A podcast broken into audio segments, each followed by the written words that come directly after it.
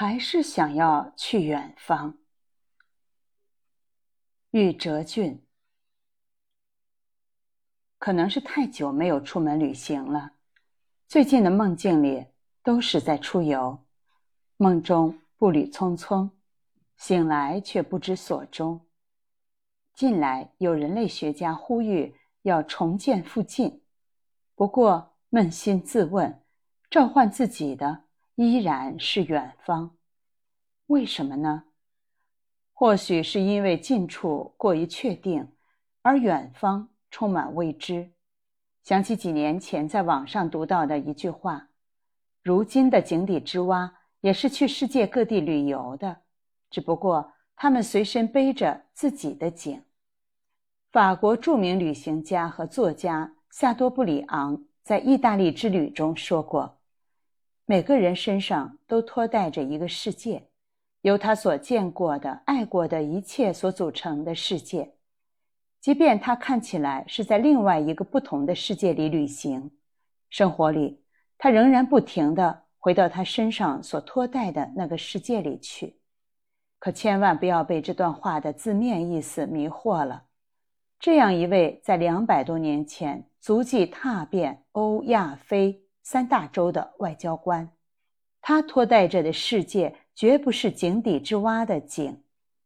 一个人的世界是被逐渐塑造起来的，旅行本身就是一个巨大的过滤器。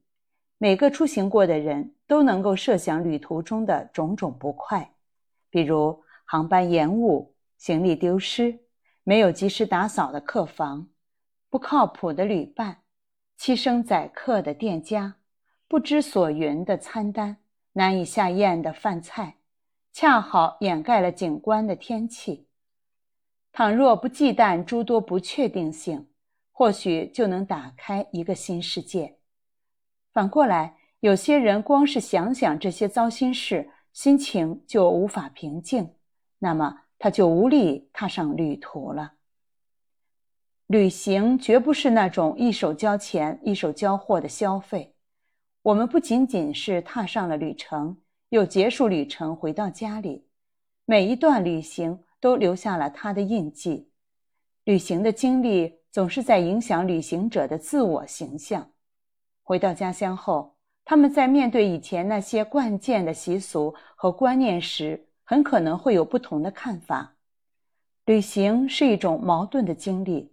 受记忆和社会惯例所限，旅行者永远无法完全离开故土，但对于边境之外的习俗、语言、观念的经验，却又使他们成了无法真正回乡的人。靠着旅行，我们蜕壳，那层坚硬的外壳，恰是在庸长的当下和附近磨出来的。这里的人和事。都被简化为了职能和功能，因为旅行，我们变成了两个地方、两种文化的中间人，甚至可以说，当我们从旅途返回故乡的时候，也会遭遇某种异乡感。阅读与人生大致也是如此。